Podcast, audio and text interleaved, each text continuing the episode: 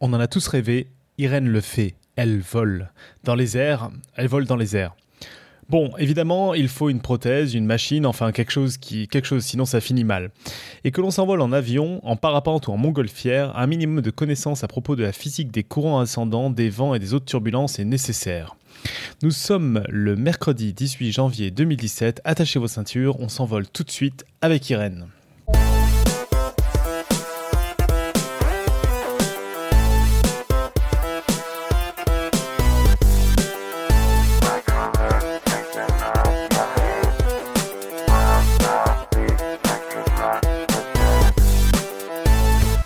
Salut à tous. Alors aujourd'hui une table totalement virtuelle avec d'abord la protagoniste de cet épisode, Irène depuis Santa Barbara. Salut Irène. Bonsoir tout le monde. Euh, depuis Paris, nous avons Robin sans boson qui a réussi à être couché. Oui, oui, oui. Eh, c'est le froid, c'est bien, c'est bien. Il faut bien que ça ait des avantages. Claire depuis un autre Paris, mais tout aussi froid. Salut Claire. Salut Et depuis Strasbourg, pas très loin de la bière que je bois, nous avons Pascal. Salut Pascal. Oh, plus près de Mulhouse, mais... Euh, Mulhouse, oui, je suis con. C'est parce qu'on parlait de Strasbourg où t'as vécu, quoi.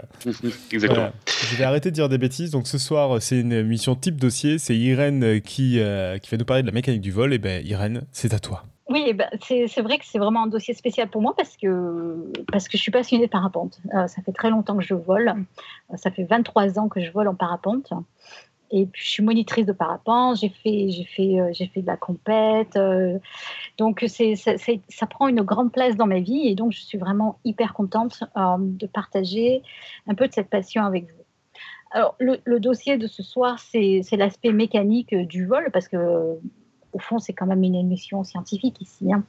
Ceci étant dit, ça va pas être un dossier hyper hyper long parce que quand on parle mécanique de vol, ça peut vraiment facilement, super vite dériver sur euh, le cours de physique euh, banal et on n'est pas là pour faire des cours magistraux.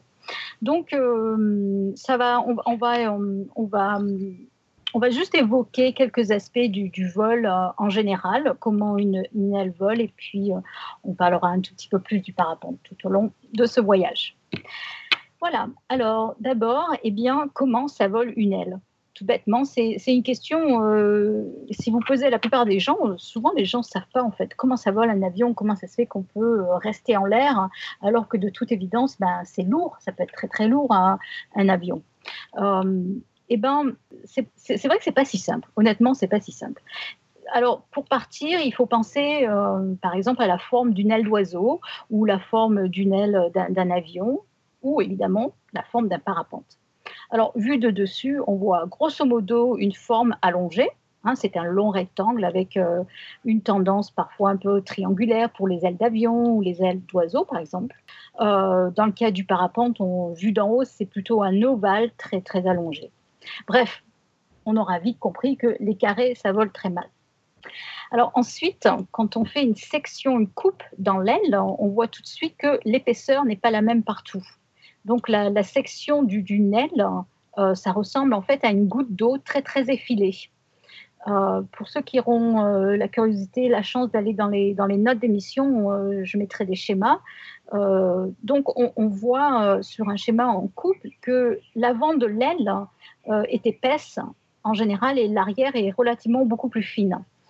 donc ça c'est la section. Et d'autre part, très souvent, je, mélange le, français et l'anglais. Hein.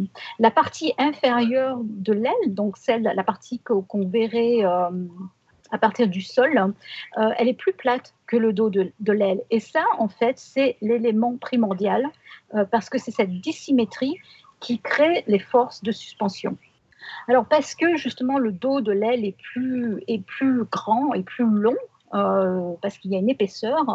Pendant le vol, on imagine que, c'est facile d'imaginer plutôt que l'air doit s'écouler le long de l'aile. Vous, imaginez une aile d'avion qui, qui, qui, est dans l'air et l'avion qui avance. Donc les filets d'air euh, qui, qui s'écoulent le long de, de l'aile, euh, donc ce sont des molécules d'air qui vont passer euh, d'une part le long du dos de l'aile et d'autre part on a des filets d'air qui vont passer en dessous. Et eh ben, c'est très facile d'imaginer que les, les filets d'air sur le dessus, ils ont plus de trajets à effectuer que euh, les filets d'air qui sont en dessous. Alors, sans aller vraiment dans les détails, hein, eh ben, ça veut dire que euh, il y a une forte, il, y a une, désymétrie des forces en fait, euh, à cause de cette différence de trajet. Et lorsque l'air s'écoule le long de l'air pendant le vol, donc ça crée des forces aérodynamiques qui expliquent qu'une aile ça vole. Alors sur le dessus, euh, pardon, il y a des forces qui vont d'abord s'exercer sur le dessous de l'aile. Euh, le dessous de l'aile, dans tous les aéronefs, on appelle ça l'intrado. Euh, donc, c'est plus facile de dire intrado que dessous de l'aile, mais rappelez-vous que, encore une fois, le dessous de l'aile, on appelle ça intrado. Donc, il y a des forces qui s'exercent sur le dessous de l'aile et qui la soulèvent vers le haut. Donc, ce sont des forces de surpression. Um, et puis, et ça, ça vient du fait que l'air en dessous s'écoule moins vite en fait. Donc il y a une, forte, une sorte de pression qui s'exerce parce que l'aile en dessous est plus plate que le dessus, encore une fois. Donc il y a une, forte de, une sorte de surpression qui s'exerce. Et puis, il y a des forces qui s'exercent à partir du bord supérieur de l'aile, qu'on appelle évidemment l'extrado, et qui la tire vers le haut c'est l'importance, c'est une sorte de, de, succion en fait qui se fait parce qu'il y a une sorte de dépression parce que ces filets d'air, il faut qu'ils aillent plus vite. Euh, donc, encore une fois, la dépression, parce que les molécules d'air sur les deux bords, sur le dessus, doivent se dépêcher, en fait, parce que leur trajet est plus long à parcourir. Et comme la nature a horreur du vide, eh ben, il faut bien que ces molécules, elles aillent vite récupérer leurs copines qui sont passées par en bas et qui vont plus vite, en fait. Et donc, c'est ces forces qui sont créées comme ça, en fait. Euh, et je me suis un petit peu amusée euh, en disant que pour les plus vieux d'entre nous qui ont connu les deux chevaux avec les bâches, vous vous souvenez, eh ben, les, capotes, euh, quand on, on, conduisait les deux chevaux, ben, elles se soulevaient et elles soulevaient la voiture en fait. Et, et, ça, c'est exactement pour la même raison en fait. donc, il se crée avec la vitesse avec la vitesse de la deux chevaux, avec la vitesse de l'avion, il se crée des forces qui soulèvent les ailes, qui soulèvent la deux chevaux. Voilà. je sais qu'il fallait un petit peu oser, mais oui. Non, non, mais si, mais du coup, ça donne l'impression. Enfin, alors, je, je suis euh, vraiment pas doué en, en, en, voiture, tout ça, mais euh, surtout les voitures plus récentes, là, qui sont plus arrondies, ça donne l'impression mmh. qu'il y a exactement le même phénomène. Enfin, c'est beaucoup mmh. plus long de passer par au-dessus que par en dessous, donc il devrait y avoir cette, euh, cette mmh. force-là qui se crée. C'est le cas? Et, et c'est exactement le cas, et j'en parlerai plus tard. C'est pour ça que bon. les cacos marseillais mettent des spoilers sur leur voiture. Les Quoi? Les cacos marseillais. Oui. Moi, je, je, je, suis marseillaise. Hein, oui, d'accord. d'accord. Ils mettent quoi sur leur voiture? Eh ben, des... ils mettent des, des spoilers. C'est quoi ça? Le spoiler, c'est exactement ça. On en reparlera. Je on, on, en reparlera. On en reparlera. Pardon, pardon, pardon. Ouais. Euh, mais tu as exactement raison. C'est exactement ça. Bon, bah donc ça veut dire que j'ai suivi. C'est bon. Vas-y. Ouais. Alors donc, quand on ajoute ces deux forces, euh, qui, sont euh, verticales. La, résultante, c'est donc euh, une force évidemment verticale qui est en fait dirigée vers le haut. Donc les forces supérieures sur l'extrado sont plus importantes. Et donc c'est pour ça qu'on a une force verticale vers le haut qui fait que l'aile monte. On appelle ça la portance. Alors, il est bien sûr, aussi euh, intuitif de comprendre que la surface de l'aile, la surface détermine la quantité de force. Donc, plus l'aile est, grande et plus elle va générer de force. Alors, ceci étant dit, pendant le vol, il y a d'autres forces évidemment qui entrent en jeu. D'abord, évidemment, le poids de l'aile. Hein. Euh, donc, le poids de l'aile ou le poids de l'avion euh, qui entraîne la voile vers le bas. Euh, donc, euh, évidemment, pas la peine d'expliquer la, gravité ici. Plus on est lourd et plus on descend vite. Hein. Ça, c'est évident. C'est comme en ski ou en vélo, etc. Évidemment, je simplifie extrêmement. Je vous passe ici les notions de vélocité maximale, etc. Ça n'apporterait rien à la discussion. On va rester dans le pratique. Donc, si la masse de l'aile ou de l'aéronef est trop importante par rapport à la surface de la voile, elle tombe. Ça, c'est clair. Et c'est pour ça, donc, évidemment, qu'il vaut mieux avoir des ailes légères. Donc, euh, vous prenez un parapente, c'est très léger. Mais c'est aussi, par exemple, pour ça que les os des oiseaux sont formés de cavités d'air. Euh, c'est exactement pour cette raison, pour les alléger, en fait. Si vous regardez une coupe euh, d'os euh, d'oiseaux, c'est très, très vide. Euh, donc, si le poids de l'aéronef est inférieur à la force résultante verticale, eh ben, l'aile, elle peut s'élever. Voilà. Euh, D'ailleurs, euh, juste pour l'anecdote, je dirais qu'un os d'oiseau est trois fois plus lourd qu'un os de lapin. bon, c'est très intéressant comme information, vous allez me dire, mais bon. Enfin, plus, attends, plus léger alors, non? Plus léger, pardon, oui. oui, oui ah oui, j'allais faire comme Robin, j'étais là, mais alors ça pèse plus lourd, je Donc un lapin qui court très vite s'envole. Conclusion. C'est bon, j'ai tout suivi? Mais t'en as jamais vu des lapins qui volent, toi? Pardon. Enfin, bon. Euh, bref. Alors, alors, il y a d'autres forces. Il y a d'autres forces qui interviennent, notamment euh, la traînée. La traînée, euh, c'est une force qui s'exerce dans le sens opposé de la vitesse et qui empêche une voile de voler correctement. Alors, il y a plusieurs types de traînées. On a d'abord une, traînée très importante qui s'appelle la traînée de forme, qui est plus importante si l'aile n'est pas aérodynamique. Alors, on a aussi la traînée de frottement, le frottement euh, qui est plus important si on a une aile qui est rugueuse, par exemple. Euh, c'est euh, assez intuitif aussi comme, notion, bien que très compliqué en pratique. Mais on va passer. Et puis, on a aussi une traînée dite induite. Et là, c'est une traînée qui est due au fait que si les recollements de ces filets d'air au bord de l'aile, l'arrière de l'aile qui s'appelle le bord de fuite, si ces, ces deux filets d'air ne se recollent pas bien, eh bien, euh, eh bien, on a une traînée induite qui est très importante. Euh, dans les, dans les notes d'émission, je mets un, schéma qui explique ça très, euh, très bien aussi. Si vous imaginez, mais si vous, vous imaginez par exemple une sphère qui se déplace dans l'air par rapport à un rectangle ou un disque plat, par exemple. Alors, imaginez ces filets d'air qui, rencontrent la sphère dans le courant d'air. Euh, donc, l'air euh, va buter sur l'objet. Alors, dans le cas du disque, euh, en fait, on, voit, bien que les, filets d'air s'écartent et derrière le disque, il y a une zone perturbée qui, est très, importante. On appelle ça des vortex qui sont de chaque côté du disque, en fait.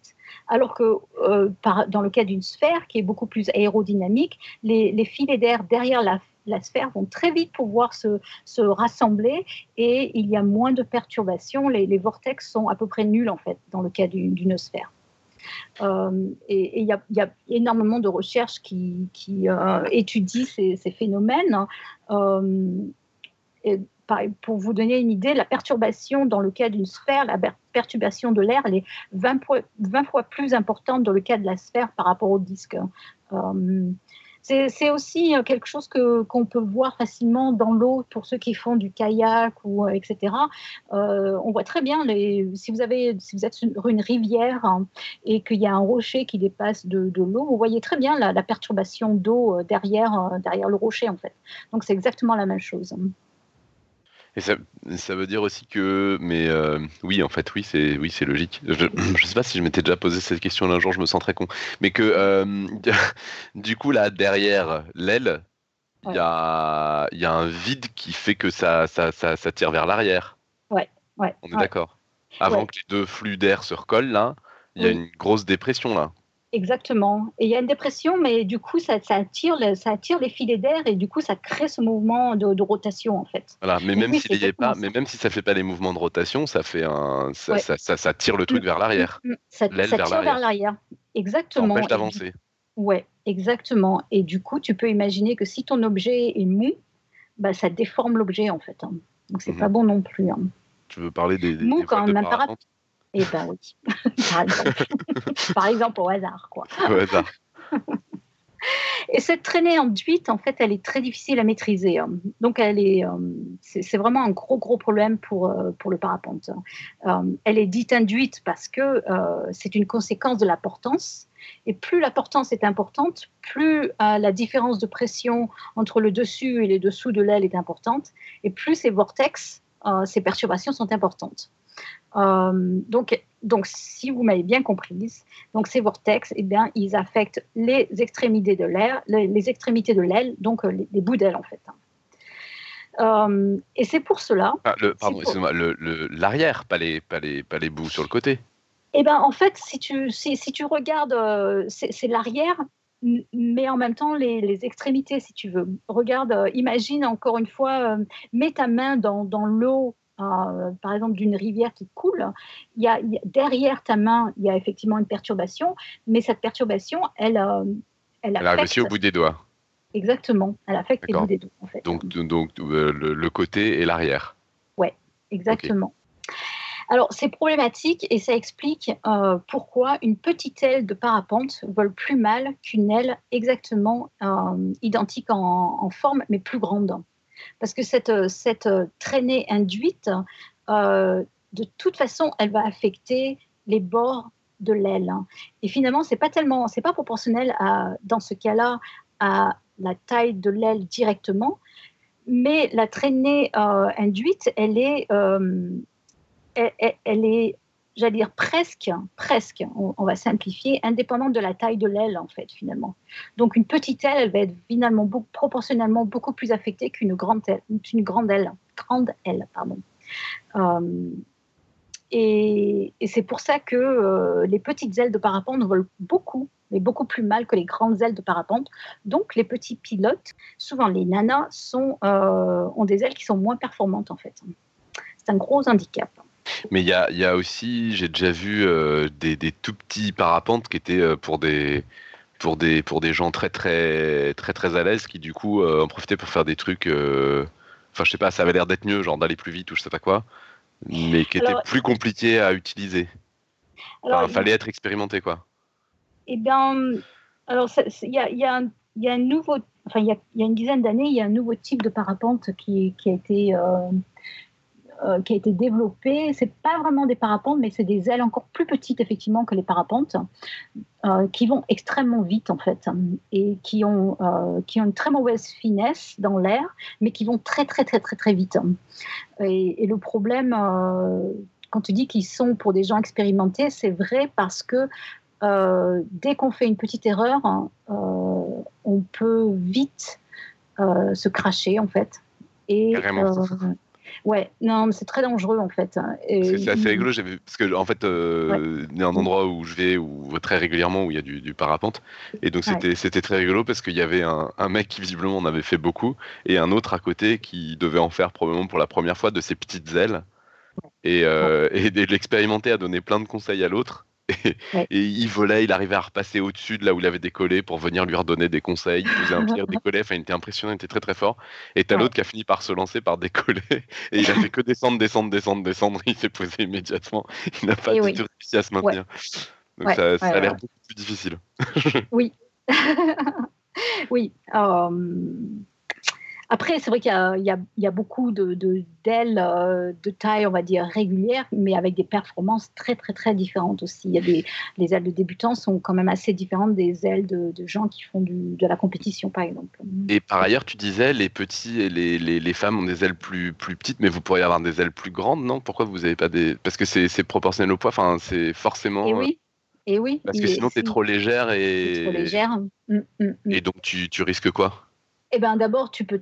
Alors, en étant plus légère, d'abord, ton aile, elle est moins. Parce qu'il y a moins de poids. Donc, euh, le poids euh, s'exerce moins sur l'aile. Et du coup, ton aile, elle est, elle est moins rigide.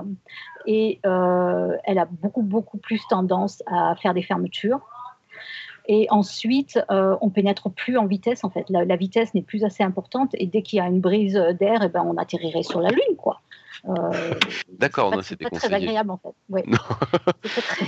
D'accord, oui, la, la voile se gonfle pas assez, donc il n'y a pas assez de maîtrise, quoi.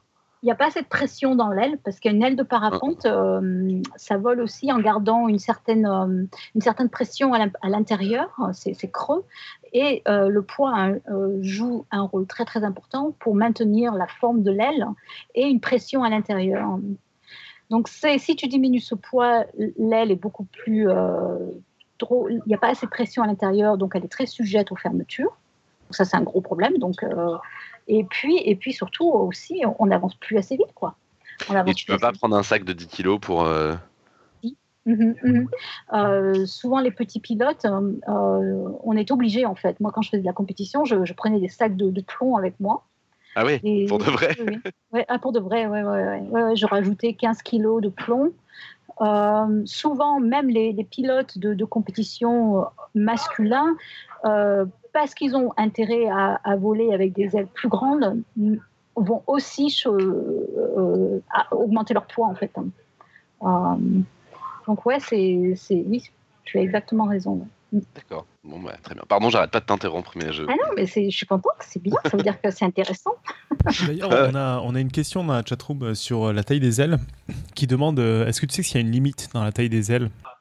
Bah, la, limite, elle est, elle est, elle est relative à, à, la limite du poids humain, en fait. Hein. Elles sont proportionnelles. Euh, Au poids que tu veux transporter.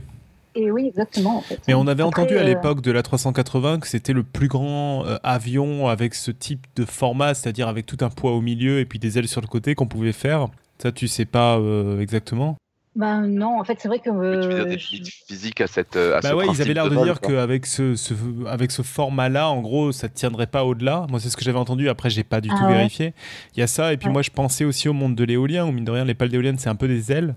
Où là, pour le coup, on a des pales qui continuent à grandir et qui s'arrêtent pas. Moi, j'ai en tête euh, des, des, pales autour de 80 mètres. Euh, qui commencent à être des sacrés morceaux. Et, euh, et je me demande, pareil, s'il y a une limite ou pas. Bon, je pense que c'est pareil, c'est lié aux matériaux à un moment ou à un autre, que ce soit pour la fabrication ou pour après la, la rigidité. Ouais, ouais. Bah, je pense qu'effectivement, les contraintes, elles sont dues aussi au fait que tu peux pas faire une aile infiniment longue, euh, elle va casser, quoi. Dans le cas des éoliennes. Hein. Parce qu'après, sur les, sur les parapentes, ça sert à rien en fait d'en faire des plus grandes, parce qu'une fois que tu arrives à porter l'humain, bon, ça a plus qu'un intérêt, quoi. Et, il faut il faut qu'il y ait un poids. Hein. Euh, il faut qu'il y ait un poids, sinon euh, sinon la, la, voile elle va plus, elle, elle avance plus. Hein. S'il n'y a pas de poids, l'aile n'avance pas. Donc le, poids détermine, va déterminer effectivement euh, la taille de l'aile en fait. Hein. D'accord. Donc grosso modo, bah, as le... alors les ailes par exemple quand on part en, en, en bille, en tandem, bah, l'aile elle est plus grande effectivement.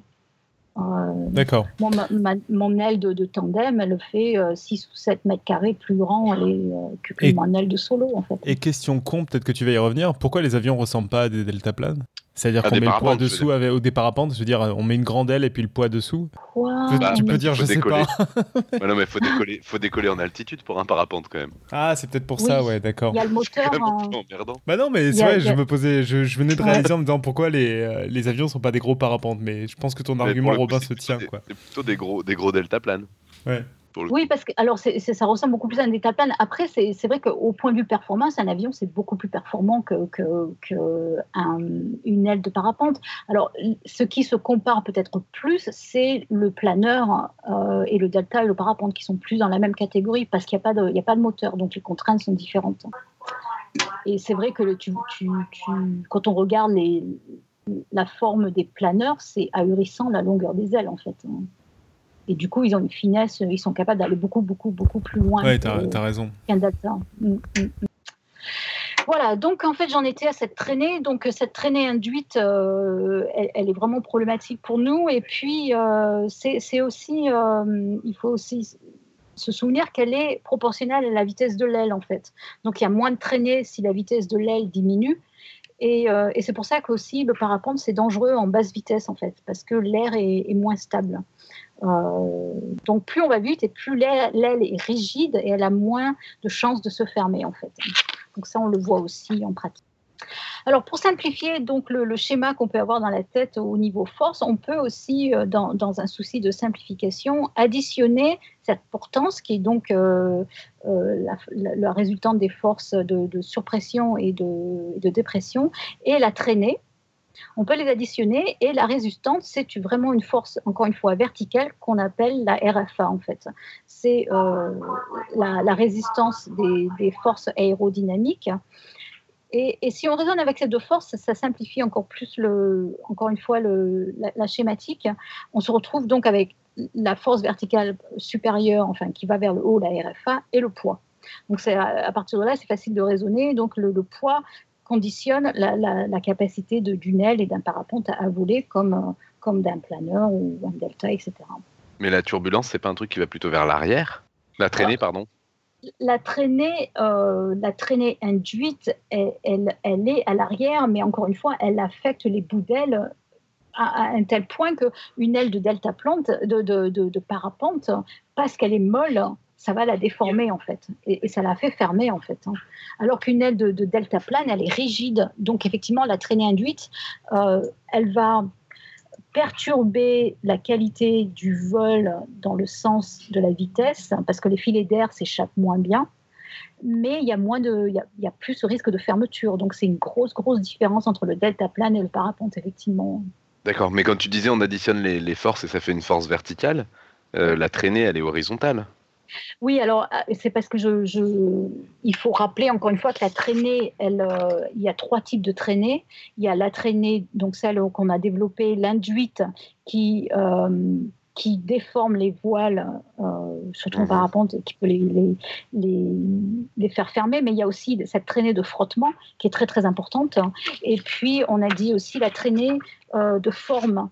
euh, qui est due, euh, qui est due à, donc, au fait qu'elle n'est pas aérodynamique en fait. Donc plus- la traînée, c'est un ensemble de forces en fait, hein, euh, Mhm. qui effectivement va euh, a une tendance à qui s'exerce vers l'arrière de l'aile. Tu as, tu as totalement raison. hein. Euh, mais si tu additionnes du coup euh, la, la, la portance et la traînée, tu as une force verticale finalement. Parce que la portance, elle est, elle est verticale. hein, Elle est en, elle est- justement, si j'ai. Il y a des je- angles. hein. Il y, a, il y a- Ouais. il y a des angles. Alors, c'est vrai que là, sans, schéma, c'est un peu difficile à, D'accord. à, à expliquer. Non, mais j'ai jamais été bon Euh, avec les forces, mais je, je, je- là, du coup, j'ai l'impression qu'on additionnait un truc vertical et un truc vers l'arrière et que ça devait Alors- donner un truc en biais. Mais euh, Euh, en fait, je vais essayer de voir ce qu'il y a dans la chat room. Oui, alors, tu, tu vois, cette, euh, en fait, c'est assez simple. Tu as trois forces. Là, dans la chat room, on peut, on peut voir la portance donc, qui est due à, à ces forces euh, inférieures sur l'extrado. mais dans ce schéma, la portance, c'est pas vertical. Non, la portance, elle n'est pas verticale, en fait. Elle est, elle est, elle est perpendiculaire à ce qu'on appelle le profil de l'aile ou à la trajectoire. Mais tu vois bien que la traînée, elle s'exerce vers l'arrière. Mm, mm. Et si on additionne la portance et la traînée, on a une force verticale, en fait. C'est ce qui m'a toujours, euh, c'est ce qui m'a toujours traumatisé avec la physique, c'est que tu termines toujours avec ta flèche comme tu veux à la fin, alors que t'as fait n'importe quoi entre les deux. Ok, d'accord, c'est pas grave. Allez, c'est vertical. Bon, Non, mais je, je- un jour, je, un jour, je me c'est un blocage, quoi. avec la physique. Ouais, ouais, ouais, je, ouais, ouais, ouais. Ah, énorme. Je crois que les forces, c'est mon plus grand, c'est mon plus grand traumatisme. Faut que tu trouves, faut que tu trouves, euh, faut que tu t'ouvres l'esprit, euh, Robin. À partir du moment où tu peux faire n'importe quoi, tu peux prouver n'importe quoi. C'est pas mal quand même. Voilà, ouais, exactement. C'est que du bidouillage. C'est comme les maths. hein. On met toujours des conditions pour que ça marche. bah, c'est. Bon, pour résumer, pour résumer en très court, une aile de parapente ne va pas porter sans une vitesse. Il faut qu'elle avance, sinon ça porte pas. Et ça, je le dis toujours aux gens au décollage, c'est vous le moteur en quelque sorte. Si vous, si vous, si vous n'avancez pas, l'air elle décolle pas, l'aile ne décolle pas. Hum. alors quand je dis vitesse, eh ben, il va falloir un petit peu élaborer un peu parce que la vitesse, c'est la vitesse par rapport à l'aile. C'est la vitesse de l'aile par rapport à la masse d'air. On est bien d'accord? Jusque-là, c'est simple. La vitesse de l'aile par rapport à l'air, oui, d'accord. Tu veux dire que si l'air bouge, ça change? Par exemple, s'il y a du vent. Exactement. Non, mais il y a des fois, je comprends. hein. mais oui, mais oui, mais oui. C'est bien, je, suis, je, je- fais très très bien le candide parce que vraiment, j'ai pas à me forcer pour, pour trouver ça compliqué. Donc, typiquement, pour nous, les parapentistes, il nous faut que, il, faut que notre aile, elle, elle ait une vitesse d'environ 20 à 30 km/h de vitesse euh, par rapport à l'air ambiant, en fait, par rapport à la masse d'air. Donc, s'il n'y a pas du tout de vent, ça veut dire qu'il faut courir. hein. Il faut courir pour créer cette vitesse. Alors, c'est là où il y a parfois des, confusions euh, entre ce qu'on appelle la vitesse par rapport à l'aile et la vitesse par rapport au sol. Donc, la vitesse par rapport à l'aile, c'est la vitesse à laquelle la voile se déplace dans la masse d'air. Euh, alors que la vitesse par rapport au sol, c'est euh, on est en l'air et puis on regarde le sol défiler. Et ça, c'est pas la même chose en fait. D'accord. Euh, D'où le fait que, par exemple, c'est bien d'avoir du vent pour décoller, sinon il faut courir à 20 km/h et tu n'y arriveras pas. Exactement, exactement. Donc c'est beaucoup plus facile. De, voilà, donc c'est beaucoup plus facile de décoller pour un parapente quand il y a euh, un- une brise en fait au décollage. S'il y a 20 km/h de vent, tu décolles sur place. Voilà, exactement, exactement. Génial. Ouais. Euh, donc pour que pour pour euh, au décollage, donc pour que la, la et quand on vole, pour que la, voile aille plus vite euh, et, qu'on ait une portance, donc on parle toujours de cette vitesse de la voile par rapport à l'aile, alors qu'encore une fois, quand on vole, la vitesse par rapport au sol, c'est celle qui, par exemple, va être mesurée avec euh, un GPS, c'est celle qu'on voit avec nos yeux et qui est le plus souvent euh, différente par rapport à l'air, la vitesse par rapport à l'aile, à moins qu'il y ait absolument pas de vent. Alors, euh, c'est pour ça que, par exemple, en, parapente, il y a beaucoup d'accidents qui arrivent euh, quand on fait ce qu'on appelle le ridge, soaring. Ridge soaring, c'est du vol de falaise. Donc, on vole le long d'une falaise et plus exactement juste en haut de la falaise en fait. Donc euh, on fait des allers-retours sur le bord de la falaise, c'est super. C'est super parce que c'est très doux, c'est du vent laminaire. Donc ce qui se passe, c'est que quand on est dans ce type de, conditions, il faut du vent. Il faut du vent qui vienne par exemple de la mer.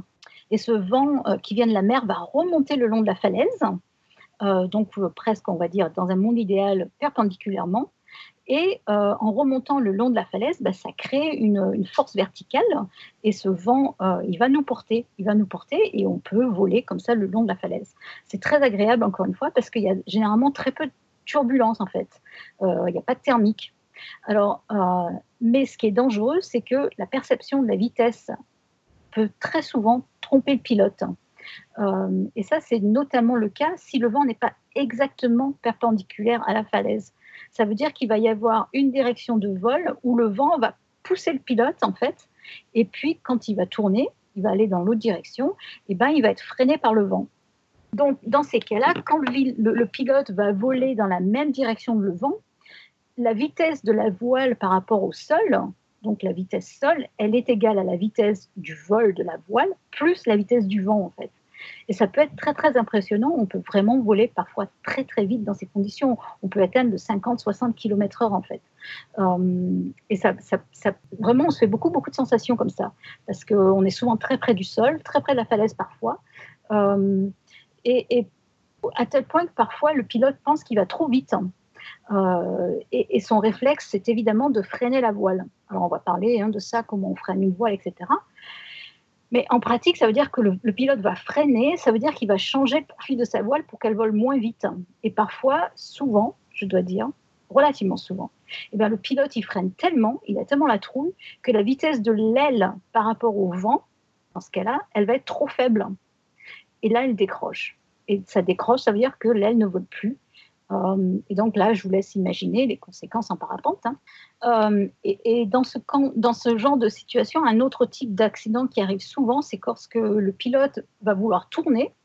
Euh, donc il arrive en bout de falaise, il va tourner, et au lieu de tourner en direction de la mer, il va tourner dans le sens de la falaise en fait. Et souvent, il va, parce que la perception de vitesse, elle est, elle est, elle n'est pas exacte. Hein. Euh, il se rend pas compte si, par rapport au sol, euh, s'il va, si, enfin, la perception de la vitesse est tellement différente que il va se retrouver, euh, il va effectuer un demi-tour hein, de 180 degrés et soudain il se retrouve face au vent.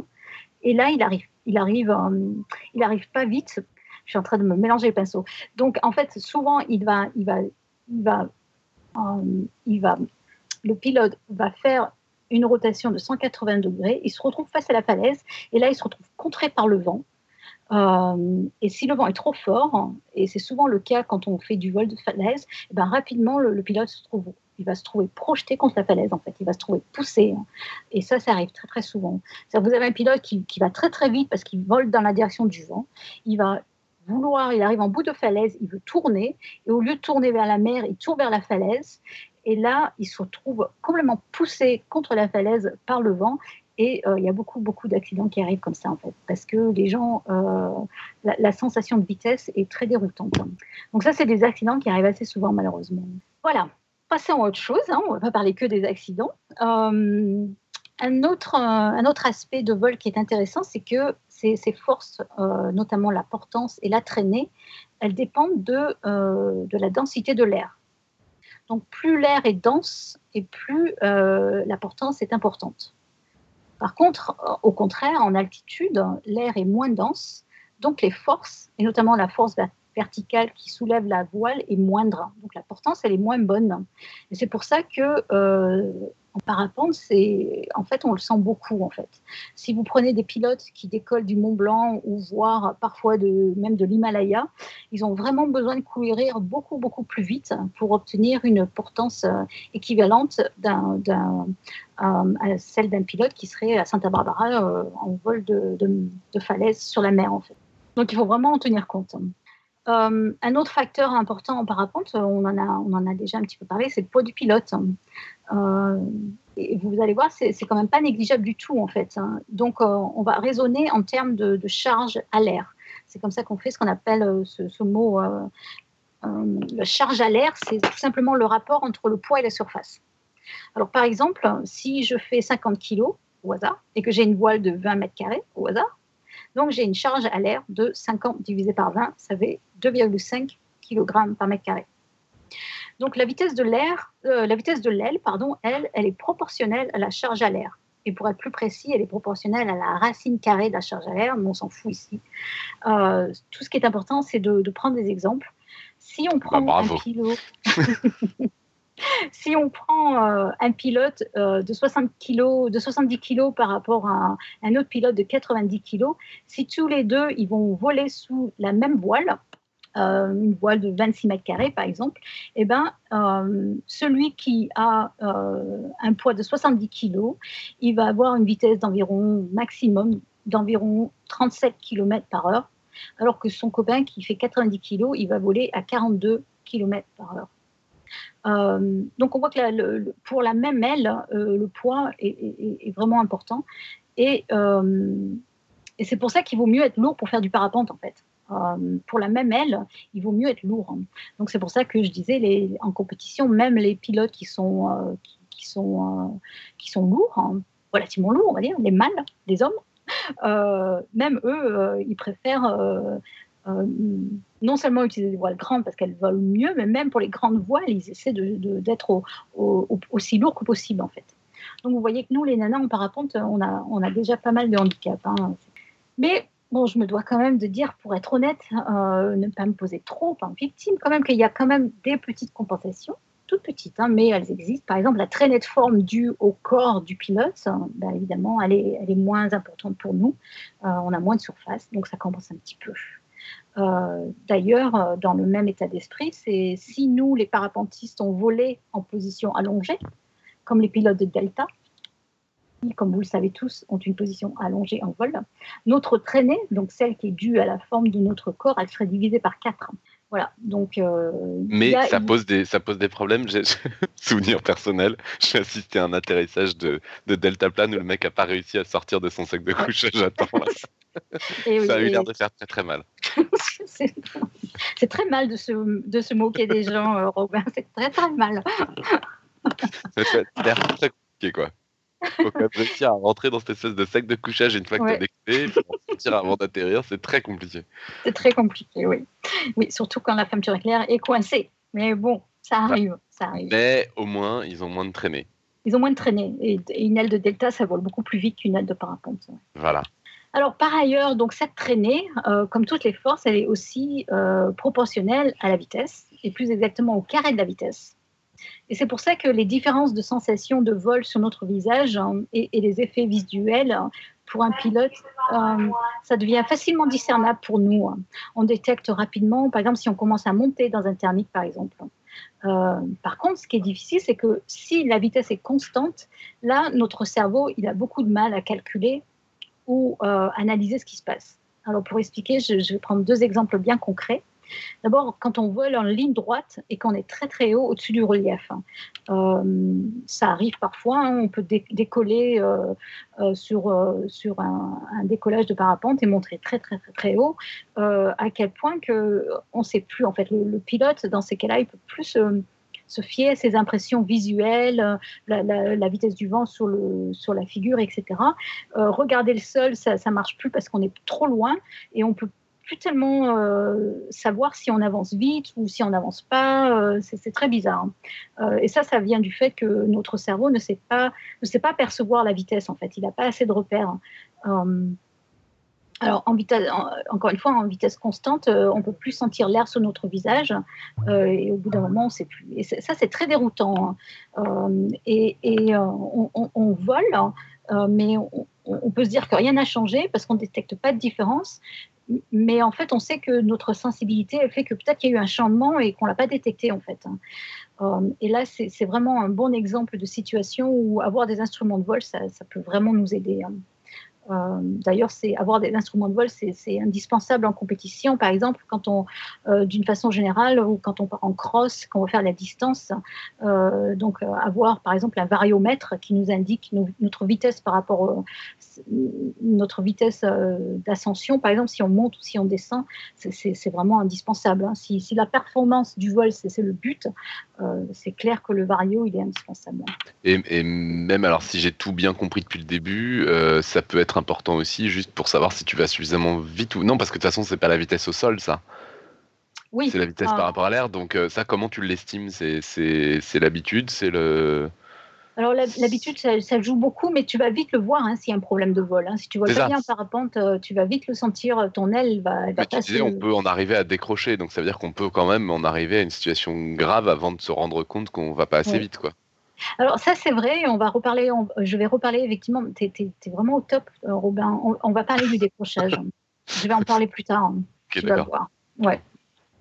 Alors un autre cas déroutant, euh, c'est interdit. C'est interdit, mais, mais on se retrouve souvent à voler dans les nuages. Euh, et pour d'autres raisons que sur les ondes, je ne devrais pas le dire, mais c'est interdit. Donc on se retrouve dans un nuage. On, on va dire c'est un accident. Et après quelques secondes, alors là c'est vraiment incroyable, sans aucun repère visuel, je vous assure qu'on ne sait plus du tout si on monte, si on descend, si on vole en ligne droite, si on tourne à droite, à gauche, on est vraiment perdu. Euh, les, les premières fois, c'est vraiment très, très, très stressant. Donc Euh, c'est donc- des, des accidents alors. C'est que des accidents. c'est que des accidents. Et le problème, c'est que euh, on vole rarement seul. Euh, en tout cas, moi, je le déconseille. Euh, on vole rarement très très loin du relief. Et vraiment, c'est un gros risque de se retrouver bah, nez à nez avec la montagne ou avec un autre parapente, etc. Donc, euh, c'est assez stressant. Moi, ça m'est arrivé par accident de voler dans un nuage et de me dire que, en regardant mes instruments de vol, de me dire c'est pas possible, mon vario il est cassé, il raconte n'importe quoi, quoi. Euh, et de pas comprendre en fait. J'étais tellement stressée, tellement paumée que j'avais plus confiance dans mon vario qui m'indiquait ma direction en fait. Et dans ce cas-là, il n'y a rien de tel que la, vie- la vieille boussole euh, magnétique qui, qui avec les aiguilles et qui euh, là vous dites ok, ok, c'est bon, je, je sais où je vais quoi. Et euh, c'est impressionnant en fait comme condition. Ouais. Voilà. Alors euh, une autre, euh, euh, considération, quelque chose d'autre dont je voulais parler, c'est les vitesses. Souvent, c'est une question qui, revient souvent. Est-ce que les parapentes, ont, des vitesses de vol? Alors, évidemment, il n'y a pas de marche arrière, hein, il n'y a, pas de- moteur, donc dans ce sens, il n'y a pas de marche arrière. Mais, oui, par contre, les, les parapentes et toutes les ailes ont des vitesses de vol. Et, par exemple, sur un parapente, il y a des freins. Euh, c'est ça qu'on on tient dans les mains quand on pilote notre, aile dans chacune de nos mains, on a un frein. On appelle ça une suspente de frein, frein. Euh, alors, comment ça marche? Comment, comment est-ce qu'on tire sur les freins? Qu'est-ce qu'on fait quand, euh, quand on, utilise les suspentes? Eh bien, on tire sur le bord arrière de la voile. Parce que les suspentes de frein, ils sont attachés. Euh, donc, euh, c'est un peu comme euh, en avion, quand on ouvre, le, pilote ouvre les volets, en fait. Quand, l'avion va atterrir, euh, eh ben, il modifie le profil de l'aile. Et c'est exactement la même chose. Donc, en modifiant ainsi le, profil de l'aile, il y a d'abord euh, le premier effet, c'est qu'on on augmente cette traînée induite. Donc, l'air s'écoule mal au bord de fuite et ça, ça freine, ça freine la voile. Euh, donc, c'est vraiment l'effet principal de, ces freins. Et euh, puisque j'y suis, bon, cette fois-ci, on va plus parler des deux chevaux, mais on va parler donc de ces fameux spoilers des, voitures que des cacous marseillais. Bon, je rigole, hein, mais sur les, les- vous les voyez bien sur les, les, les voitures de, Formule 1 aussi. hein, souvent, ils ont les spoilers. Alors, qu'est-ce que c'est un spoiler? Ben, euh, Ça sert à quoi? Euh, eh ben, En théorie, ça sert à pas décoller, justement. C'est exactement l'inverse. hein. Donc, euh, les spoilers, on les utilise pour les voitures de course pour plaquer des voitures au, au sol pour que justement elles ne décollent pas, en fait. C'est exactement l'inverse. Donc le spoiler, c'est vraiment l'inverse du, volet de l'aile. Euh, c'est une déformation du profil arrière. C'est une ailette qui est rajoutée sur l'arrière des voitures de course. Donc pour que les filets d'air supérieurs puissent s'écouler à peu près normalement, mais euh, les filets d'air en dessous, eux, euh, ils n'arrivent plus à suivre le trajet, le trajet, le profil de l'aile, donc ils vont, ils, ils, peuvent plus suivre le, contour de cette ailette, et du coup, au lieu de créer une surpression, eh ben, il y a ces petites turbulences qui sont créées, et, euh, et il y a euh, au contraire une force résultante qui est vers le bas, euh, qui se crée et, qui pousse le spoiler et donc notre bolide vers le bas pour le maintenir sur la chaussée. Donc là, dans les notes d'émission, il y a un schéma aussi qui explique, en fait, qui montre ces, ces, filets d'air et comment ça crée une force vers le bas, en fait, pour plaquer les, les véhicules sur le sol. D'accord, voilà. donc là, ça, ça pèse plus lourd, mais l'intérêt, c'est que tu as une meilleure adhérence, tout ça. Alors, ça pèse pas forcément plus lourd. Enfin, enfin je veux dire, ça, ça, ça appuie plus, donc ça, ça, ça a priori, ça demande plus de force, quoi. Ouais, exactement. Mais c'est exactement ça. Ça demande plus d'énergie au moteur, ça demande plus de machin, ouais. mais, euh, mais, ouais. euh, mais ça adhère mieux, donc tu risques moins d'accidents quand tu fais vraiment n'importe quoi. Ben, c'est vrai qu'en Formule 1, ils vont tellement vite que, que les voitures, c'était un problème. Les voitures, elles décollent. Non, ça s'envole, ouais, c'est ça. Et ouais, ouais, ouais. D'accord. Ok. Alors revenons à nos parapentes et ce qui se passe quand on freine. Donc on, on, freine en tirant sur ces commandes de frein. Alors une autre conséquence, c'est aussi que l'aile en entier, elle va basculer vers l'arrière en fait. C'est son profil qui bascule, je devrais dire. Et dans ce cas-là, on dit que euh, l'incidence de l'aile augmente. Euh, donc ainsi, euh, un parapente se, se, se pilote par, se pilote en vitesse, se pilote en vitesse par pardon, la déformation du profil de l'aile. Alors, souvent aussi, on, nous demande sur les écoles, mais comment ça tourne un parapente ben, C'est très simple. Euh, imaginez que vous volez, euh, vous volez en, en, ligne droite. Si vous freinez le côté droit du parapente, ben, le côté gauche, il va voler plus vite. Donc, l'aile tourne à droite.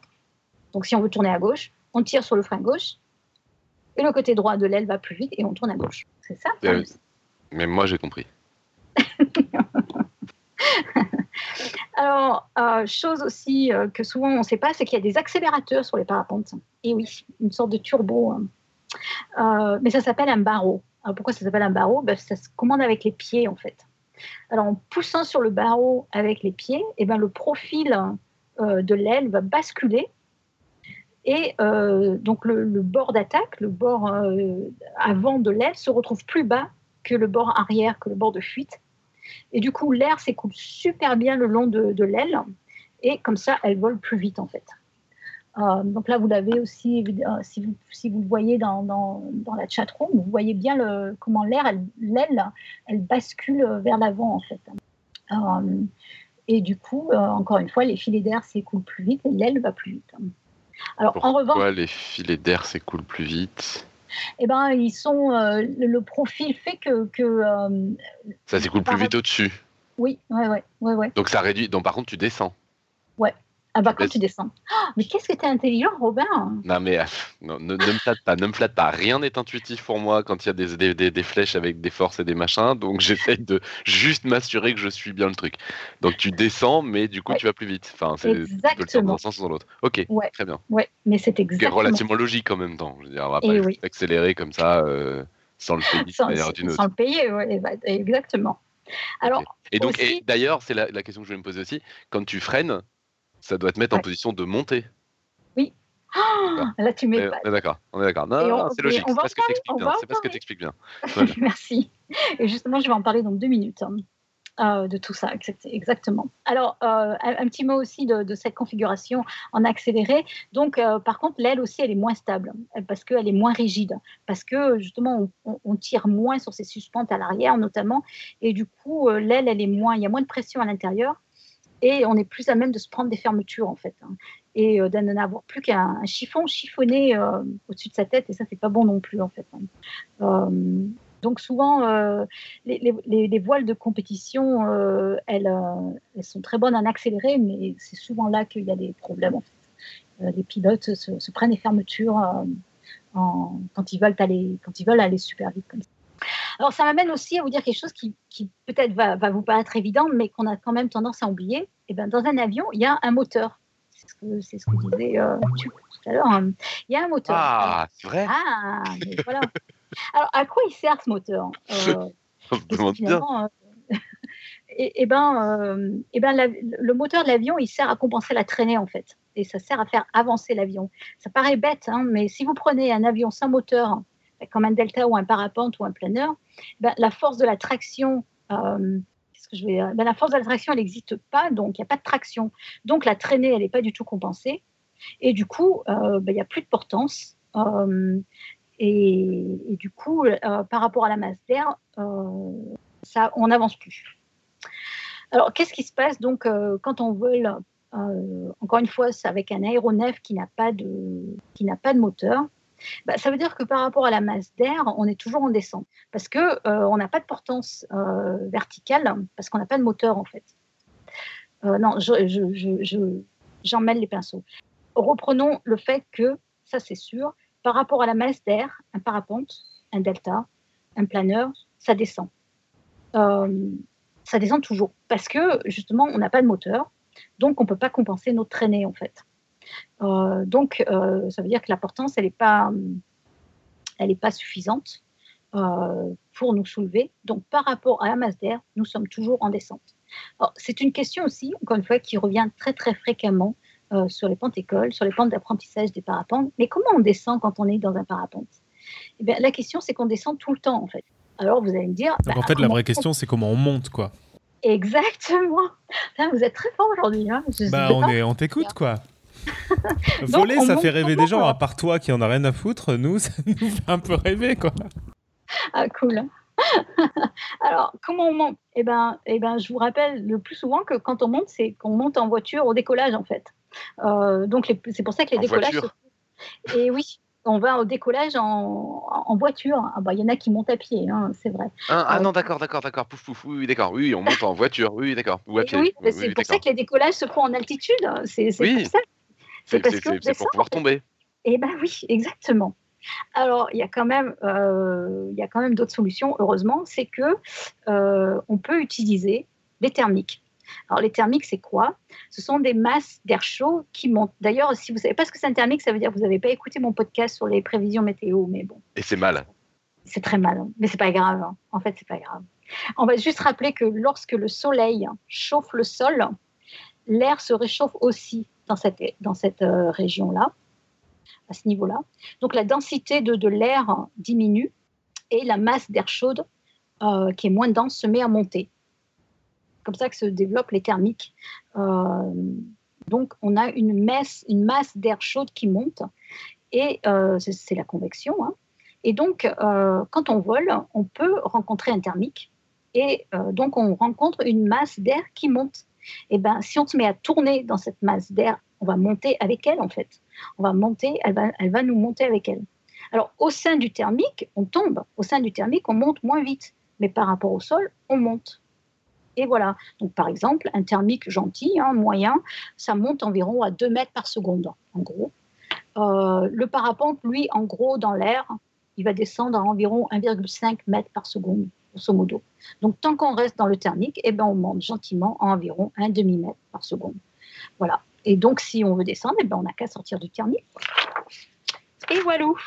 C'est comme ça, évidemment, que vous voyez souvent dans les Alpes hein, des, des planeurs aussi qui tournent, qui tournent, qui tournent, euh, parce qu'ils restent, ils restent au maximum dans, dans les thermiques pour monter, un peu profiter de la masse d'air chaud. Alors, euh, un mot encore au sujet des vitesses. Les ailes, toutes les ailes sont caractérisées par ce qu'on appelle la polaire. La polaire, c'est exactement ce que tu disais, Robin, tout à l'heure. C'est un graphique qui va représenter la vitesse horizontale de l'air en fonction de sa vitesse verticale. Alors, dans la chatroom, il y a un, il y a un schéma, en fait. Et euh, donc, il y a euh, plusieurs régimes de vol, en fait. Donc, euh, on l'a vu, par exemple, une aile de parapente, ça descend toujours donc par rapport à la masse, d'air par rapport à, l'aile, par rapport à autour d'elle. Donc, sur l'axe des Y, ici, vous voyez, c'est le taux de chute de l'aile, environ 1 mètre par seconde, un truc comme ça. On l'a vu aussi, on peut accélérer la voile avec un accélérateur et atteindre une vitesse maximum environ, on va dire 50 km/h pour les ailes déjà bien rapides. hein. Euh, et puis, il existe aussi des positions des mains, des positions où on tire plus ou moins sur les suspentes de frein pour qu'on puisse maintenir un peu de frein, par exemple. Donc, on ne vole pas à la vitesse maximale, parce qu'on freine, mais la portance est, euh, est, meilleure que si on accélère la voile. Et on appelle cette configuration le taux de chute minimal. Et puis, il y a une autre configuration, par exemple, où on peut optimiser au maximum le taux de descente par rapport à la vitesse. Et ça, c'est le taux de chute minimal. Et ça, c'est en fait, ces quatre vitesses, en fait, elles sont, euh, elles sont surtout le, taux de chute minimal et euh, la vitesse euh, et la. Alors, le taux de chute minimal et la finesse maximale, c'est deux notions qui sont vraiment très, très importantes si on veut euh, voler en optimisant en fait ces, ces, distances. Euh, il est super important hein, pendant un vol de pouvoir sentir et reconnaître ces différentes configurations. Donc, en ajustant la, position de ses mains, on va, on va, on va sentir en fait si, euh, si on va plus vite, si on monte ou on descend plus. Et, souvent, notamment pour les débutants, on les force à, analyser et à, ressentir ces, différentes vitesses. Euh, parce que ça, aide à piloter de toute évidence. Après, c'est vrai qu'il euh, il arrive un moment où ça suffit plus en fait. Euh, encore une fois, si vous voulez faire de la, compétition, les instruments de vol, il n'y a rien de tel pour vous dire si vous montez, si vous descendez et à quelle vitesse et à quelle vitesse vous allez par rapport au sol. Juste donc les, les, quatre vitesses dont tu parlais, taux de chute minimal, c'est en gros si tu vas moins vite, tu vas plus assez vite et tu tombes. Alors, le taux de chute minimal, c'est le régime pendant lequel ton taux de chute est le plus petit. Ça veut dire que si donc ça veut dire que si tu, si tu vas moins vite, tu vas pas assez enfin tu vas pas assez tomber, tu vas tu, tu vas ta, ta, ta, voile sera pas assez gonflée. Alors ou, c'est pas ça? Hmm, alors le taux de chute minimal non en fait, euh, c'est vraiment euh, c'est un régime où tu vas pas hyper vite, mais tu descends pas tellement non plus. C'est ça. Donc, c'est bien simple. Tu descends pas beaucoup, mais du coup, tu vas pas beaucoup vite. Et si tu commences à vouloir descendre encore moins, c'est qu'en fait, tu vas pas aller assez vite pour, euh, pour tenir en l'air. Ouais, oui. Alors, le risque, effectivement, c'est si tu continues à freiner, tu risques de décrocher. C'est ça. Mm. Ensuite, il y a vitesse maximum, c'est genre si tu descends plus, ça va descendre trop et ça va, ça va plus être gonflé du tout non plus. Ouais. Dans l'autre sens, quoi. T'es trop, es trop penché. Mm, mm, Et mm. alors, les deux autres, j'ai un peu raté. Alors, la finesse maximale, qui est la dernière, en fait, c'est euh, un compromis entre vitesse horizontale maximum et euh, taux de chute saut. Euh, d'accord, ne pas descendre trop vite, ne pas descendre trop vite, mais quand même avancer, quoi. Mais avancer vite, quand même. Ouais, d'accord. Ok. D'accord. Très bien. Alors, il y, a, des instruments de vol qui sont de plus en plus performants, hein, qu'on utilise en parapente. Il y a beaucoup de GPS, par exemple, qui vous permettent d'entrer ces paramètres de, la polaire. Parce qu'effectivement, la polaire, elle est spécifique à toute aide. Hein. Donc, quand vous achetez un parapente, euh, dans le manuel, vous avez la polaire de, la voile. Et vous pouvez entrer ces caractéristiques. Et ça vous aide pendant le vol. Par exemple, euh, euh, disons que vous êtes en compétition et que vous devez aller à un point bien déterminé le, GPS peut vous le dire en fait. Si dans, au régime où vous êtes dans cette position, si vous, quand est-ce que vous allez arriver et, est-ce que vous allez y arriver en fait? Est-ce que vous ne devriez pas peut-être aller euh, moins vite mais en chutant moins euh, ou au contraire euh, aller plus vite hein, même si vous chutez en fait? Parce que c'est pas toujours évident en fait. Et pendant le vol. Et puis ça, dépend bah, évidemment de la vitesse par rapport à l'aile, par rapport à l'air, donc, ça dépend, euh, euh, ça dépend du vent, en fait.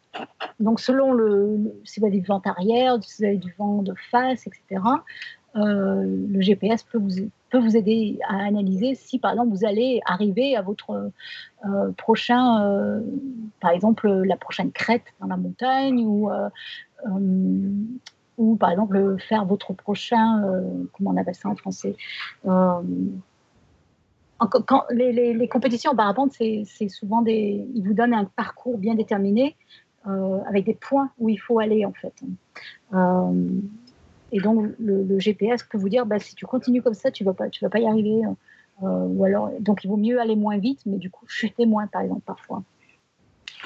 Euh, alors, je, je voulais euh, parler euh, finalement d'un autre aspect, euh, c'est le décrochage. hein. Et C'est intéressant parce que Robin, chaque fois qu'il pose des questions, c'est sur ce, qui, dont je vais parler, donc c'est super.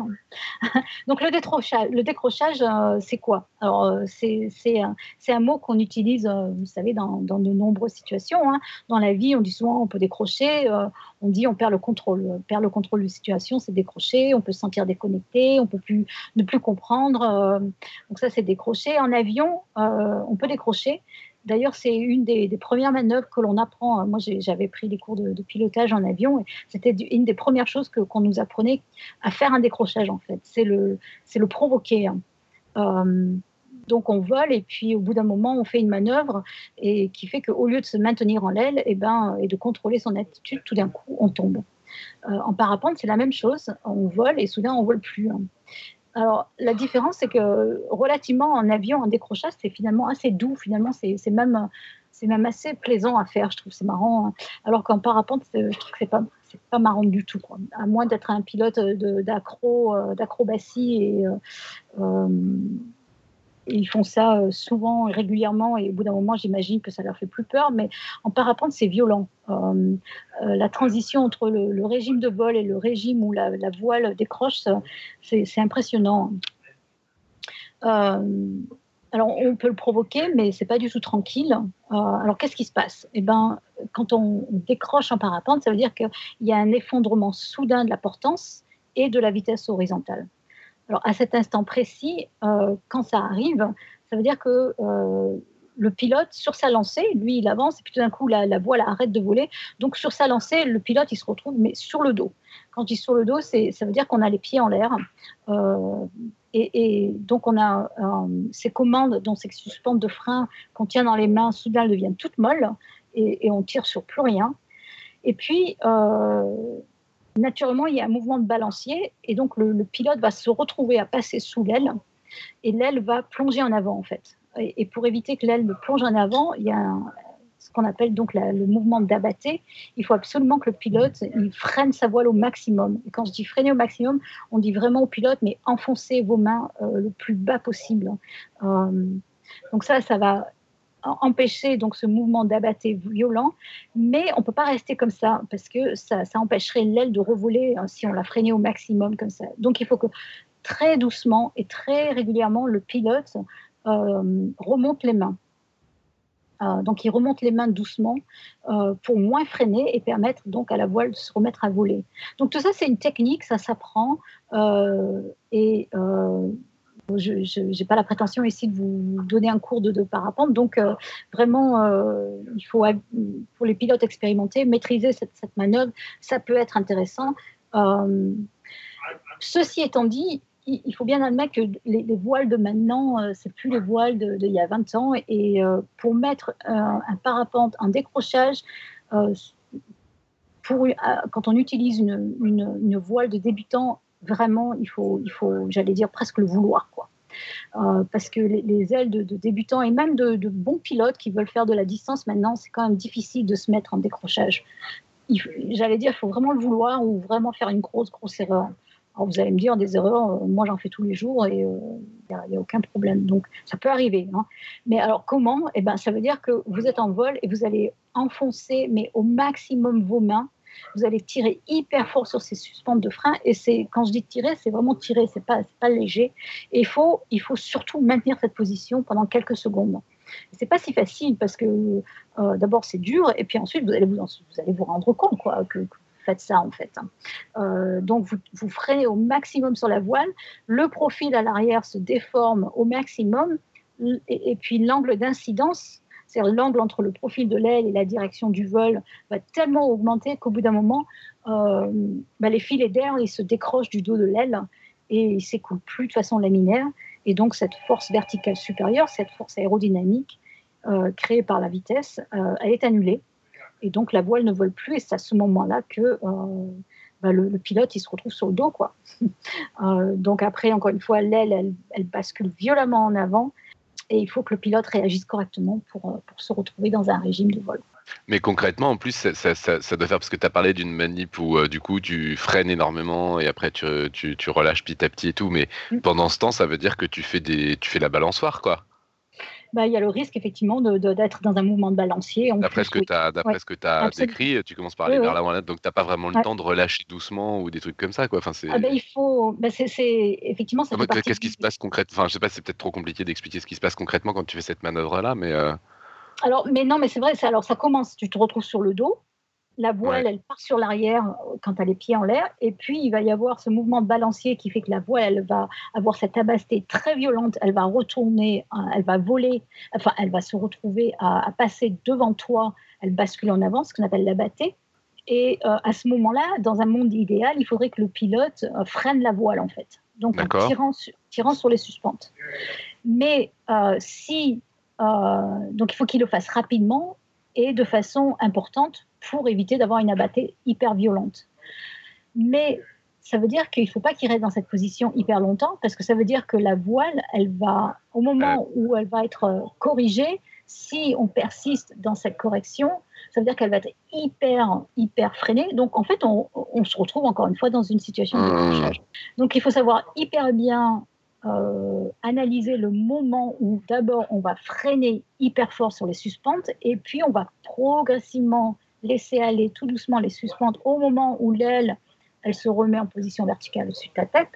mhm. Mais le mouvement de balancier, effectivement, ça ne veut pas dire qu'il est arrêté tout de suite. Souvent, ça prend deux ou trois mouvements de balancier en fait avant de, de donc tu, fais le truc à chaque fois, euh, tu le fais un peu plus, un peu, d'accord Ouais, Comme une balançoire que tu freines, quoi. Ouais, ouais. Et donc ça s'apprend. Hein, c'est euh, ça, ça, s'apprend, ça, ça- ça, ouais. Mais ça, pour faire de l'acrobatie, j'imagine que c'est des choses euh, qui font c'est tout le le temps, en b.a.-ba. fait. Ouais, c'est Ouais. C'est le béaba. C'est-à-dire que les, les pilotes qui font beaucoup d'acrobatie, euh, ils s'entraînent à faire ce genre de, de, de, de- de, correction, en fait, pour que pour eux, ça devienne un réflexe. Je suis en train de regarder pendant que tu parles, c'est très impressionnant. Oui, c'est hyper impressionnant. Ah, non, mais c'est hyper impressionnant. Et c'est violent. Hein, c'est, c'est, c'est vraiment violent comme sensation. hein. Alors, un tout petit mot pour finir. Euh, à noter, euh, et beaucoup de nouveaux pilotes, en fait, s'en rendent pas du tout compte, c'est qu'en fait, c'est comme ça qu'on atterrit en parapente. C'est en faisant un décrochage. Euh, donc, en fait, quand on veut atterrir, eh ben, on tire comme des fous sur les suspentes de frein. Mais la différence, c'est que si on a bien calculé son coup, et là, je mets un point d'exclamation entre parenthèses, ben, la voile, elle décroche, mais nos pieds sont pas pratiquement sur le sol, en fait. Euh, donc voilà, Euh, donc euh, la, voile a bien décroché, on arrête de voler, mais on est sur le sol finalement. Et pour compenser cette bascule de notre corps vers l'arrière, eh ben, on apprend quand, on, a, quand on, atterrit à se pencher en avant. Ça permet de compenser. Et puis aussi, du coup, ça permet aussi de courir si on arrive trop vite en fait. hein. Voilà, voilà. Donc ça, c'est juste pour la note de, de fin en fait, comment on atterrit. en- Voilà, j'ai fini. Je vous avais dit que c'était pas très long. Euh, Mais j'ai posé beaucoup trop de questions, du coup, mais ça a non, été long. super. intéressant. je suis bien contente. Ça veut dire que c'était intéressant. hein. Bon, et t'as deux Non, et on a eu plein le de questions dans la chatroom aussi. Alors, euh, on vous a remarqué, ça c'était au début de ton dossier, sur le fait que tu disais qu'une sphère c'était mieux que. Enfin, que c'était une forme qui globalement pour les perturbations était mieux que la plupart des autres formes. Et il disait que c'était encore mieux quand la sphère est constellée de petits cratères comme une balle de golf. C'est ce qu'il disait? Ouais, c'est ce qu'il disait. Que ça faisait moins de turbulences. Ouais, ça j'ai entendu parler de ça plusieurs fois, et même du fait que euh, c'est mieux si c'est pas réparti euh, de façon trop symétrique et que ça c'était une découverte empirique, etc. Mais je sais pas exactement ce qui est. Mais en même temps, la balle de golf, elle, euh, elle tourne dans tous les sens. Je sais pas si c'est c'est lié. Je sais pas Ah, trop. C'est peut-être aussi parce qu'ils veulent y mettre des effets, peut-être si du coup. Euh...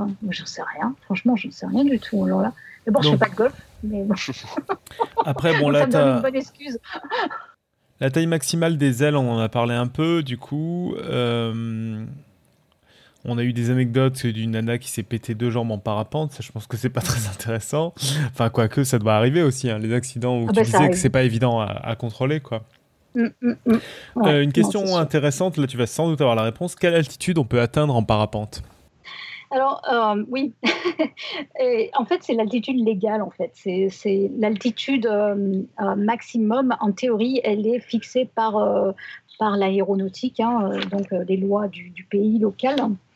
aux États-Unis, par exemple, l'altitude la, maximale permise est de, oh, je ne sais même plus, mais je crois que c'est 15 000 pieds en fait en parapente. Toi, tu te retrouves dans des nuages par hasard, par accident. Tu connais pas l'altitude maximale. C'est assez va te louche. Signaler, on va te signaler aux autorités du pays. Et, je suis allée au-dessus de cette altitude maximale, oui, oui, oui. C'est mal. C'est très mal. Ça forme, et ça forme les jeunes pilotes. Bon, sinon, on a Johan qui est passé une vingtaine de minutes, mais il a quand même eu le temps de poser une question très intéressante. Comment on fait pipi en parapente? Comment on fait pipi? Ah, mais ça, c'est la meilleure question qui soit. Alors, euh, alors là, c'est encore une fois, nous les nanas, on est hyper désavantagés. Les hommes euh, se mettent des, des, cathéters, en fait. Euh, donc, eux, c'est leur solution. Et nous, on est un peu plus dans la merde, en fait. bon, bien qu'on ait besoin de faire pipi, c'est beaucoup plus gênant. D'accord. Donc, faut pas être dessous, quoi. Bah, on pourrait pas mettre des couches aux femmes, là, comme les astronautes Ouais, alors il y en a qui mettent des couches. Et euh, oui, c'est non, c'est compliqué, c'est très compliqué. Euh, c'est vraiment problématique. Ça m'est arrivé. Il n'y a pas de solution miracle, quoi. Non, non, non. Et euh, alors moi, j'ai de la chance, je, bois très peu. Hein. C'est déjà un avantage. je bois très peu, mais écoutez, c'est horrible, je vais le dire. Ça m'est arrivé de faire pipi dans mon harnais, ouais, dans ma sellette, en, en, en, compétition, ouais. Et c'est pas, pas, très désagréable en fait. c'est désagréable si, tu veux. Moi, je m'en fous parce que ça, me, ça me gêne pas, mais, euh, mais c'est surtout que tu te dis, merde, quand je vais arriver, il va y avoir des gens à latéraux. Euh, tu te poses des questions, quoi. Est-ce que ça va sentir mauvais Et d'ailleurs, euh, tu, tu, dis que ça t'est arrivé d'avoir envie, etc. Ça dure combien de temps, en fait, un saut en parapente? Alors, tout dépend des conditions météorologiques. Ah, ça peut durer autant de temps que tu veux, en fait? Ça que t'es faim. Ben non, non, non, parce que jusqu'à ce que tu as envie de faire piper mais non, mais si tu trouves pas de thermique, tu vas, s'il n'y a pas de thermique, tu, ton vol il va durer euh, euh, le temps d'aller du déco à, à latéraux. Donc euh, ça peut être, ça peut aller de 4 minutes jusqu'à des heures et des heures et des heures si tu as des bonnes conditions de vol. Donc les, les, records de, distance en parapente, les mecs ils ont volé pendant 10 heures. Ah ouais, d'accord. Ah je confirme que ça peut être très très court. Hein. Moi j'ai fait une fois du parapente parce que je me suis retrouvé par hasard un type qui me propose que je connaissais pas, tout ça, c'était vachement sympa. Mais sauf que les conditions étaient complètement pourries. On était en fin de journée, il y avait plus de vent, il y avait, plus rien. Et donc on a décollé et on s'est posé. Mais c'était c'était vachement bien, hein, mais, mais concrètement on a décollé, on s'est posé. Oui, ça peut être très court. Effectivement, ça peut être très très court. Donc euh, ça va de quelques minutes à 10 euh, heures de vol, quoi. Mm, mm. Et les mecs, ils se mettent des, des, des cathéters. Mm. Et par rapport à la question sur l'altitude, en fait, euh, Didier précisait, c'est vrai, je suis con, euh, j'avais bien compris comme ça, mais j'ai pas repris. Euh, il y a une altitude maximale physique, pas réglementaire ou pas spécialement? Alors, physique, oui, oui, oui, c'est vrai que par exemple, il arrive des, il y a des conditions de vol où il faut qu'on vole avec de l'oxygène. Donc moi, j'ai fait des compétitions dans la, dans la vallée de la mort aux États-Unis. Euh, c'est impressionnant parce que quand on, quand on vole sur ce site, d'abord euh, c'est un désert, hein. donc on décolle, euh, on décolle. donc c'est une vallée qui est très très large et qui est très basse. Elle est, elle est le, fond de la vallée est en dessous du niveau de la mer. En revanche, euh, donc les bords de, les bords de la vallée sont, sont encadrés de montagnes euh, qui sont relativement euh, élevées, mais pas, c'est de l'ordre du, du, 2000 mètres d'altitude. Hein. Et donc, on va décoller à environ 1000 mètres d'altitude, quelque chose comme ça. Donc, il fait quand même très, très chaud. Donc, quand on se dit chaud, c'est du 30 degrés au déco. Par contre, euh, les conditions de vol sont explosives. Hein. Donc, on ne peut pas voler tout le temps, mais quand on vole, euh, on vole par exemple en septembre, chose comme ça, et on sait qu'il y a des potentiels énormes parce que les, thermiques se développent énormément. Et donc, ça veut dire qu'on sait que très, euh, il est très possible qu'on arrive à voler très très haut. Donc, on est au déco, on sait qu'il va faire très très froid et on sait qu'on va pas avoir d'oxygène. Donc, on a, on, est, on, a des, on a des vêtements très chauds Souvent, on a des, gants. Moi, j'utilise des gants avec des, systèmes chauffants à l'intérieur. Parce que nous, les nanas, on a une mauvaise circulation aux extrémités des, membres. Donc, euh, comme on a les mains en l'air sans arrêt, euh, c'est horrible. Et euh, on sait qu'il arrive un moment où environ, je ne sais plus à quelle altitude, mais environ les effets du manque d'oxygène, ben, ils, se, ils, se, ressentent à, environ 2000 mètres d'altitude. quoi. donc on, a, on se met des, on, décolle avec une petite bouteille d'oxygène et on se met des tubes dans le nez en fait.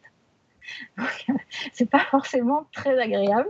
Donc on, a, on est au déco, il fait 30 degrés, on a une, tonne de vêtements, des, des, doudounes en plumes, machin, et on a de l'oxygène dans le nez pour décoller quoi. Et euh, ça, ça, facilite pas en fait, hein. facilite pas le, la chose. Hein. Ok. Tu veux dire quoi par des conditions explosives? Bah, Des thermiques très forts en fait. D'accord.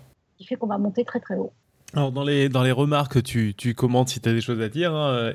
Il y a Didier qui nous dit Il paraît même que la force due aux ailerons de F1 sont supérieures au poids de la voiture, ce qui leur permettrait de rouler au plafond. Je pense que c'est quand tu parlais de, des ailes et de la, et de la portance, etc. Ouais, eh bien, je ne sais pas. D'accord. C'est vrai que moi, honnêtement, je, je, je, connaissais. J'avais vu une voiture de Caco marseillais avec le spoiler qui était fait pour pas décoller, mais je ne connaissais pas le principe. En C'est pas grave, on va avoir une question là où tu as beaucoup plus à dire, je pense. C'est une question en plus qui, qui intéressera beaucoup de monde, je pense. D'Hélène qui nous dit c'est quoi les règles de compète du parapente? Ah oui, oui, c'est intéressant. Hein. Euh, alors, le plus souvent, une, euh, une compétition de parapente, c'est un peu comme une, euh, une, régate en bateau. On a un parcours hein, à faire et c'est le premier qui arrive, c'est le premier qui gagne. Donc ça, c'est le, la modalité la plus fréquente. Euh, le parcours, il est déterminé avec des, des points euh, sur GPS. Donc, on, vole avec un GPS, donc on enregistre notre parcours. Et en fin de, journée, on, est, on porte notre GPS aux, gens qui organisent la compétition. Ils vont décharger notre course et s'assurer qu'on est bien passé par les, ce qu'on appelle en anglais les waypoints. Je ne sais pas comment on dit en français. Euh, les points de passage, peut-être. Les points de passage pour bien s'assurer qu'on a bien suivi, euh, qu'on n'a pas triché, quoi. Donc ça, c'est le format le, plus courant. Hein. D'accord. En fait, c'est vraiment comme une course automobile ou quoi que ce soit. Il faut passer par un circuit et puis euh, à la fin, le premier arrivé à gagner. Quoi.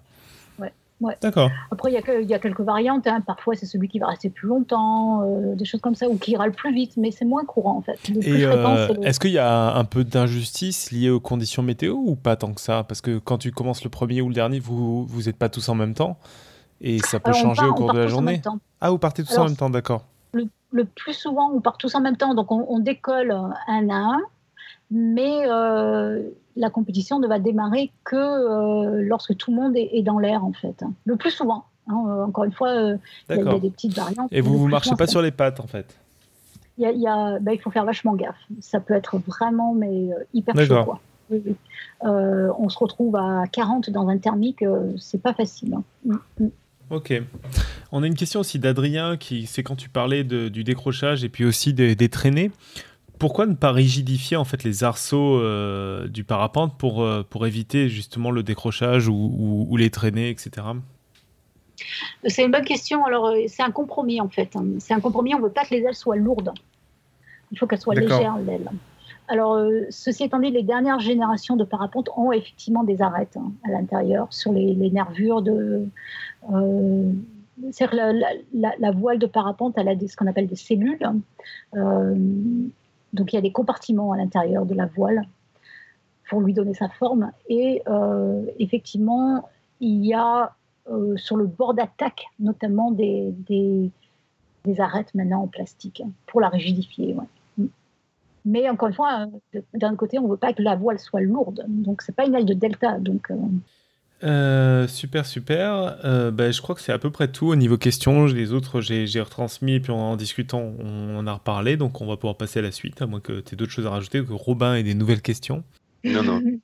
Alors là, je suis un peu emmerdé.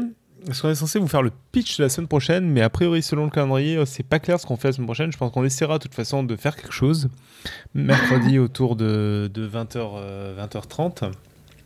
Mais je peux pas encore vous dire ce que c'est. Peut-être que ce sera du, du vidéo science d'une manière ou d'une autre. Ah oui. Mais, ah. mais en tout cas, euh, là. Nous, on fait un roue libre, euh, totalement libre, sans invité. ouais, enfin, on verra. en tout cas, on tâchera d'être dans le coin de la chat. Je, je sais pas encore. Dans deux semaines, par contre, on a Dave euh, d'Histoire Brave, Brave, si je dis pas de conneries. En fait, j'arrive même pas à avoir un calendrier pour vous dire les dates, mais en, gros, voilà. Mais donc la semaine prochaine, je peux pas vous dire exactement. de toute façon, on tâchera d'être dans le coin et on, vous tiendra au courant au moins sur le site internet. Ce qui m'amène à la côte. Ah, la côte. Ah, la côte. La côte, euh, j'en ai trouvé une au dernier moment, mais euh, c'est pas des citations euh, géniales, hein. mais, mais, ça m'a fait sourire. Hein. D'abord, enfin, il faut quand même citer celle de Claire, quoi. Ah, Twitter, c'est l'oiseau bleu. Celle de Claire. Juste avant l'émission. Je confirme mon statut de OK, je n'y connais rien, mais par rapport aux gens qui bossent au palais de la découverte, je suis hyper branché. C'est un expert. Grave. Attends, moi au palais, on me demande de parler de chimie. Alors, j'y connais rien en informatique, tout le monde s'en fout. Hein. Bon, ta côte, euh, ta côte Irène. Ouais, bah les ordis, quoi. les ordis, quoi. Euh, sinon, j'en ai, lu, j'ai lu cette petite phrase de Elton John qui m'a fait un peu rire, hein, enfin sourire, qui disait parfois, lorsque je suis en avion, au-dessus des Alpes, je me dis, ça ressemble à toute la cocaïne que j'ai sniffée. je trouve ça hyper mignon. Ah ben d'accord, merci quoi. Pour faire réfléchir. On continue, dans la lancée. Non, non, mais c'est. Après, elle s'étonne quand. Euh, voilà, hein, bravo. non, mais moi, je vous rassure tout de suite, je n'ai jamais, jamais touché à la cocaïne. Oh. On comprend pourquoi tu vas dans les nuages. Hein. Euh, par contre, ça, je, ça, je dois la mettre. Non, mais quand on, quand on volait dans les nuages, c'est vraiment super. C'est vraiment cool, quoi. Enfin, c'est hyper flippant, mais c'est vachement bien. Ben, en fait, ce qu'on fait, c'est que euh, on vole en bordure des nuages, en fait. Et on s'amuse à y rentrer dedans et à ressortir, en fait. Et ça, c'est euh, fantastiquement beau. C'est hyper beau. Hein. Franchement, c'est c'est vraiment majestueux comme, euh, comme type de vol. T'as une autre côte pour te rattraper ou pas? Non, non, c'est tout ce que j'ai pu trouver. bon, ben, très bien. Bravo, belle mentalité. et oui, et oui. Bon, je crois qu'on n'a pas de plug à part donc le festival Vidéo Science ce week-end. Si vous pouvez passer, du coup, c'est un officiel euh, tout le week-end, samedi et dimanche. Vous pouvez aller voir l'event euh, euh, Facebook pour en savoir plus et pour réserver vos places. En gros, après avoir checké. En résumé, que ça se passe à la Cité des Sciences à voilà, Paris. Ça se passe à la Cité des Sciences. Donc le principe, c'est de montrer un peu l'arrière-boutique des youtubeurs et d'un podcast, Podcast Science, qui fait pas de vidéo mais qui est quand même invité. C'est gentil. donc on va parler un peu. Il y a deux types d'événements. Il y a beaucoup d'événements en amphithéâtre où là, il y a pas mal de places restantes où vous pouvez voir en fait des interventions diverses et variées, dont Robin qui va nous parler du coup de euh, la nouvelle vulgarisation via YouTube, etc., et la vieille vulgarisation via le monde vivant, en fait, c'est ça, si j'ai bien compris? Bah, Et les, interactions? quelle interaction, voilà, quelles interactions entre le, les musées de sciences et les, et les gens qui font des trucs sur Internet, les, les des vidéos sur Internet. Euh, et, les deuxièmes types d'événements qu'il y a qui sont en parallèle, et c'est là où ça vaut le coup de réserver, c'est des ateliers. Euh, entre autres, donc Podcast Science fait un atelier, mais c'est pas la peine que je vous en parle trop parce qu'il n'y a plus de place. Euh, mais il y a plein d'autres ateliers qui sont très concentrés. Par exemple, comment construire une imprimante 3D, comment monter un son avec Audacity, etc. Donc, où vous pouvez apprendre des choses si vous avez envie un peu de savoir comment fonctionnent les arrière-boutiques de tout ça. Et donc, c'est ce week-end, donc le week-end du. Je sais pas, j'arrive pas à avoir un calendrier sur ce cet ordinateur. 21-22. Voilà, du 21-22 euh, janvier à Paris, à la Cité des Sciences, euh, donc viendez quoi. Et au pire, vous pouvez nous voir, donc euh, c'est une bonne manière de, se faire coucou et de, et de papoter. Je crois qu'on n'a pas trop d'autres plugs, donc on va pouvoir conclure, ma, ma foi. Eh bien, concluons. Bah, eh ben, ah pour conclure, maintenant vous savez comment voler. C'est pas rien quand même. Ah donc, voler de votre propre DL pour propager la bonne parole de podcast finalement sur euh, oh tous les réseaux, sur Facebook, Twitter. Euh, Twitter, c'est le truc avec l'oiseau bleu. SoundCloud, c'est le truc avec un nuage orange. Euh, Facebook, c'est le F sur un fond bleu. YouTube, c'est le, triangle blanc sur un fond rouge.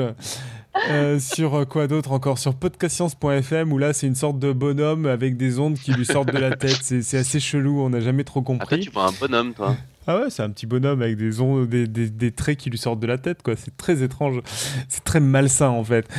Et, euh, et, voilà, on est impatient de vous retrouver euh, bah, au Festival Vidéo Science peut-être et la semaine prochaine pour parler de quelque chose, surprise. Et bah, d'ici là, que servir la science soit votre joie.